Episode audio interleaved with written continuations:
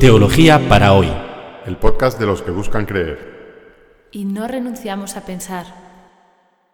Una producción de la plataforma Acoger y Compartir.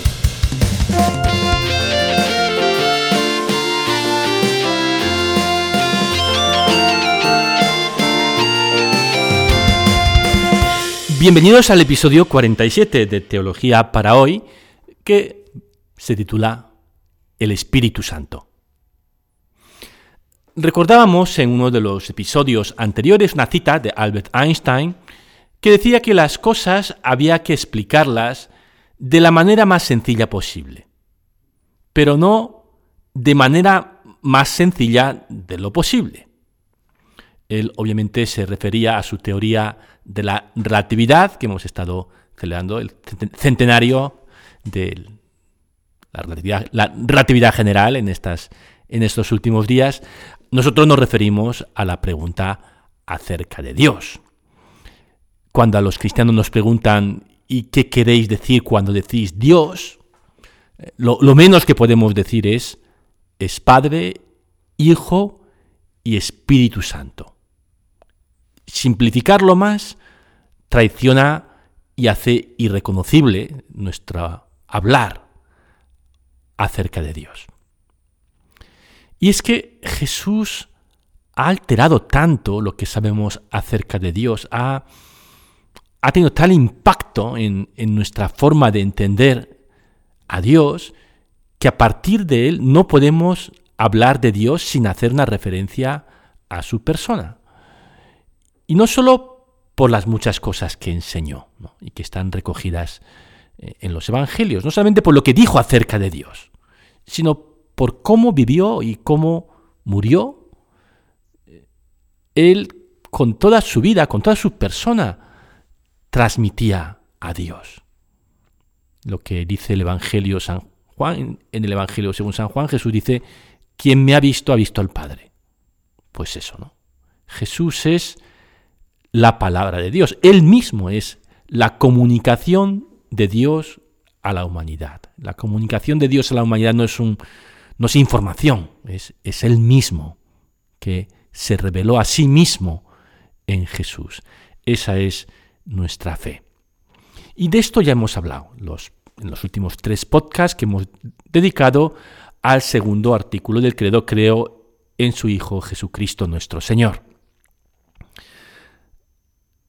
Resumiendo aquí lo que dijimos entonces, podemos decir que, que para llamarse cristiano no basta decir que Jesús es un gran tipo, fue un, gran hombre, sus enseñanzas son muy valiosas, sino que hay que confesar que en él hemos visto al Padre. Y, los primeros que se llamaron cristianos solo se atrevieron a comunicar esto, a anunciar esto de Jesús es el Hijo, después de la resurrección. tuvo que pasar toda la vida de Jesús, su muerte y su resurrección, para que los seguidores de Jesús eh, terminaran de entender quién, quién era Cristo. Y, esta experiencia de la resurrección es que, bueno, que vieron a Jesús vivo de nuevo. Y, no solo, y no vivo no en plan zombie, Jesús se levantó en plan fantasma de la tumba y, volvió a esta vida mortal, sino que Jesús, con su muerte y su resurrección, inauguró una nueva forma de existir como seres humanos. Y esto no solo para él, no solo que Jesús, no es, no la, la proclamación, Jesús ha resucitado no solamente dice Jesús ha resucitado, sino que, y a partir de Jesús, otros podemos transitar ese camino. Es como si eh, el agujero, ¿eh? que, el túnel que Jesús ha perforado en la muerte, se convierte para todos nosotros en un, en un pasadizo a través de la muerte a la vida. Nosotros también resucitaremos con Él. Esa es la experiencia de la resurrección que tuvieron los primeros cristianos y todos los cristianos. Hasta Él, esa es nuestra fe. Y, esta fe en que Jesús ha derrotado a la muerte, no solamente es una buena noticia para el más allá, sino que es una buena noticia para el más acá, para, para esta misma vida, porque podemos vivir sin miedo. No es que nos importe nada la muerte, ¿no? La muerte nos asusta, pero no, no radicalmente, porque sabemos que no es el final. Y los poderes que basan su, su fuerza en el miedo a la muerte han perdido su, su agarre, ¿no? Su, no, no, no nos pueden seguir atenazando. Eh, hemos sido liberados no solamente de la muerte, sino todo lo que el miedo a la muerte implica. Y, esta es la experiencia original de los primeros cristianos que creyeron en la resurrección de Cristo. Era posible otra manera de vivir. Era posible vivir como había vivido Jesús, sin miedo. Y, y la buena noticia que Jesús anunció, que Jesús lanzó sobre la tierra, puede continuar en nuevas maneras, en nuevas encarnaciones, gracias a este nuevo impulso de la resurrección. Y, esta es la razón por la que el evangelista Lucas, uno de los cuatro evangelistas, decidió escribir un segundo libro, un nuevo libro que dé continuidad al Evangelio. Y ese segundo volumen es el libro de los Hechos de los Apóstoles, que está en, en todas las Biblias después de los Evangelios. Y este libro, este libro de los Hechos de los Apóstoles, empieza con estas palabras. En mi primer libro, querido Teófilo, me referí a todo lo que hizo y enseñó Jesús desde el comienzo. Ese primer libro es el Evangelio según San Lucas el libro de los Hechos de los Apóstoles es el segundo libro que da continuidad al Evangelio. Y el contenido de este libro es el nacimiento y los primeros años de la Iglesia.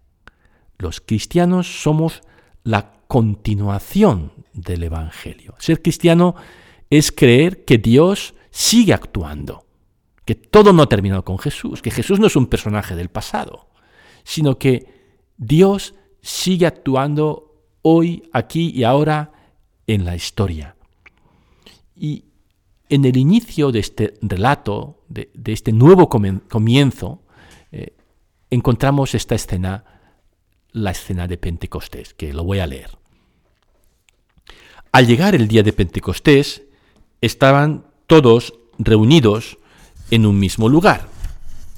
De pronto vino del cielo un ruido semejante a una fuerte ráfaga de viento que resonó en toda la casa donde se encontraban. Entonces vieron aparecer unas lenguas como de fuego, que descendieron por separado sobre cada uno de ellos. Todos quedaron llenos del Espíritu Santo y comenzaron a hablar en distintas lenguas, según el Espíritu les permitía expresarse. Había en Jerusalén judíos piadosos, venidos de todas las naciones del mundo. Al oírse este ruido se congregó la multitud y se llenó de asombro, porque cada uno los oía hablar en su propia lengua. Con gran admiración y estupor decían, ¿acaso estos hombres que hablan ¿No son todos galileos? ¿Cómo es que cada uno de nosotros los oye en su propia lengua? Partos, medos y elamitas, los que habitamos en la Mesopotamia o en la misma Judea, en Capadocia, en el Ponto y en Asia Menor, en Frigia y Panfilia, en Egipto, en la Libia cirenaica, peregrinos de Roma, judíos y proséritos, cretenses y árabes, todos los oímos proclamar en nuestras lenguas las maravillas de Dios. Unos a otros se decían con asombro, ¿qué significa esto? Algunos, burlándose, comentaban, han tomado demasiado vino. Este, esta escena famosísima de Pentecostés tiene este toque que le gusta mucho a Lucas, tanto cinematográfico, así como de efecto especial. Pero el mensaje es bien claro. Hay una nueva presencia de Dios, al que se llama Espíritu Santo, y que hace posible este nuevo comienzo. Los discípulos estaban aterrados, con miedo, después de la muerte de Jesús, y de repente se llenan de esta fuerza que les saca de, esa habitación en la que estaban encerrados y empiezan a hablar, ¿no? se les suelta la lengua. Y, es el comienzo de una nueva realidad que se llamará iglesia. Y, desde el comienzo esta, esta nueva realidad, que es la iglesia, es una unidad hecha de pluralidad. Lucas se detiene a, mencionar toda esta retaíla de los distintos pueblos que estaban en Jerusalén y que escuchan cada uno a los apóstoles en su propia lengua. Mm, cada uno, siendo lo que es, hablando la lengua que habla, es capaz de entender al otro. Esto es una metáfora, es como la contrametáfora de, de la Torre de Babel en el libro del Génesis, en el capítulo 11, eh, Dios confunde las lenguas de, la humanidad. La, humanidad hablaba una única lengua y a partir de Babel eh, pues aparecen las distintas lenguas y no hay quien se entienda y se desintegra la unidad de la familia humana. Pues aquí sucede una especie de, anti-Babel, ¿no?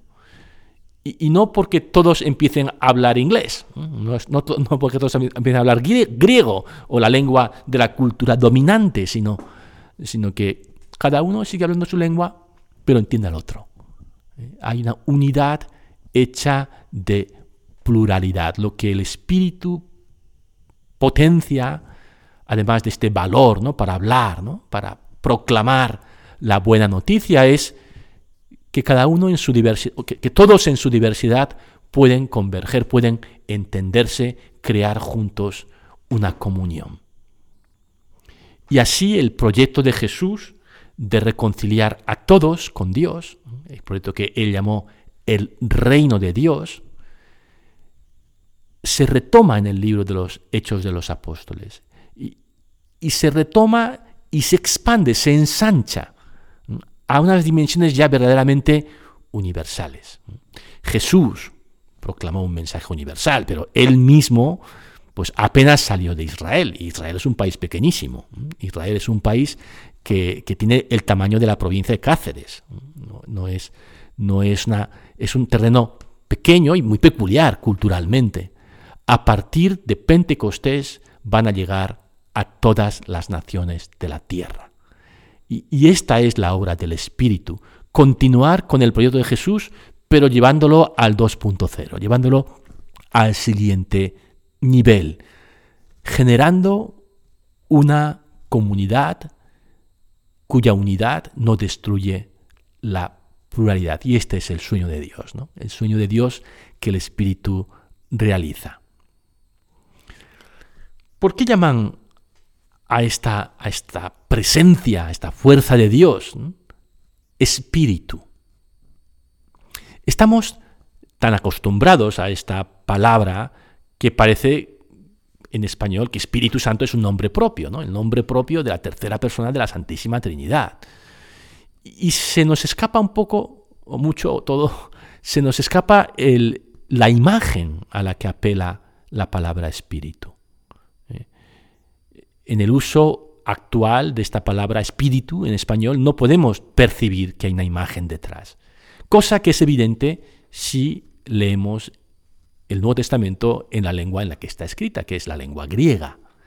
Si uno lee el Nuevo Testamento en griego, la palabra que encuentra, la palabra que las traducciones españolas traducen como espíritu, la palabra original es pneuma, pneuma. Y pneuma es una imagen. Igual que el Padre y el Hijo, hablamos del Padre y el Hijo, dos imágenes humanas, ¿no? Padre e Hijo, para referirnos a, dos personas de la Trinidad, ¿no? y esto es como bastante obvio que es, que, son, que es un uso analógico, ¿no? de esto ya hemos hablado en los episodios anteriores del podcast, que hablar de Dios como Padre e Hijo es hacer un uso analógico de estos términos, de esta experiencia humana de la paternidad y de la filiación para aplicarlo a Dios. Pues bien, también detrás de la palabra pneuma, de la palabra espíritu, hay una experiencia de la realidad humana, de la realidad de aquí, concreta. ¿Y, ¿Y cuál es esta imagen? Pues la imagen del espíritu es el viento, o el aliento, o el soplo. En griego, pneuma es, por cierto, en español, pneumático, ¿eh? pneumático puede ser una manera muy cursi de decir espiritual, ¿no? Este es un hombre pneumático, quiere decir que es un hombre muy espiritual, no sé, es una forma bastante extraña de, de hablar. Más normalmente eh, decimos un neumático es, pues eso, una rueda, una rueda que tiene aire, eh, una rueda llena de aire, que tiene una goma y que tiene aire dentro, es un neumático, ¿no? Y los coches llevan neumáticos. Neumático, neuma, viento, aire. Más exactamente o más precisamente, pneuma es el sustantivo verbal del verbo pneo. Pneo quiere decir soplar, soplar, pneo, o alentar, ¿no? si queremos ser un poquito más cultos, alentar, soplar. Y el soplo, el sustantivo correspondiente al verbo soplar, soplo en español, o aliento, si utilizamos la palabra alentar, pues es neuma, neuma, nei. Este juego de palabras entre el verbo y el sustantivo aparece en el Evangelio de Juan en el capítulo tercero, en el versículo 8, donde leemos Topneuma pnei hopucelei. Topneuma pnei, el soplo sopla, topneuma pnei, el soplo sopla, el aliento alienta, o el viento ventea, eh, el, es no, topneuma pnei hopucelei, el espíritu sopla, o el viento ventea, o el soplo sopla donde quiere y escuchas su voz, pero no sabes de dónde viene ni a dónde va. Lo mismo sucede con todo el que ha nacido del pneuma. Eh, la palabra, tras la palabra espíritu, lo que, la imagen que, natural que, que aparece es esto, esta imagen del viento, que es el aire en movimiento. ¿Y por qué, y por qué lo llamaron viento, soplo, aliento a esa presencia de Dios que estaba transformando sus vidas? En primer lugar, porque era invisible. El espíritu, como el viento, es invisible. O decidieron llamar a esa presencia viento o soplo porque el viento no lo ves. Pero el hecho de que no lo veas no quiere decir que no tenga fuerza, que no sea capaz de derribar árboles si sopla con una cierta intensidad. El viento no lo ves, pero tiene, es real y tiene efectos. El espíritu también, esa es la analogía. ¿eh? y el viento puede derribar árboles. O cuando es más sutil, cuando es una brisa, ¿eh? que apenas lo oye, sigue dando vida a los seres que lo respiramos. El viento, el aire que entra en nosotros y, y hay de ti si dejas de respirar porque a los pocos minutos estarás muerto. Y esto en la mentalidad antigua es que hay una energía ahí fuera, que hay una vitalidad, una vida ahí fuera en el aire, que entra por tu nariz a tus pulmones y de tus pulmones pasa a la sangre, nosotros eso lo llamamos oxígeno, ellos no lo llamaban así, sino una fuerza vital, espíritu, que es lo que hace que los seres que respiramos nos mantengamos en la vida. Otra razón para llamar a esa presencia de Dios espíritu o aliento el aliento que entra en nosotros y nos mantiene con vida. Vamos a seguir hablando de este espíritu en la próxima semana, en el próximo podcast, porque hay muchas cosas, muchas cosas no, no nos da tiempo de decir muchas cosas más, pero sí algunas cosas más que queremos decir. Así que sigan con nosotros, nos vemos la próxima semana.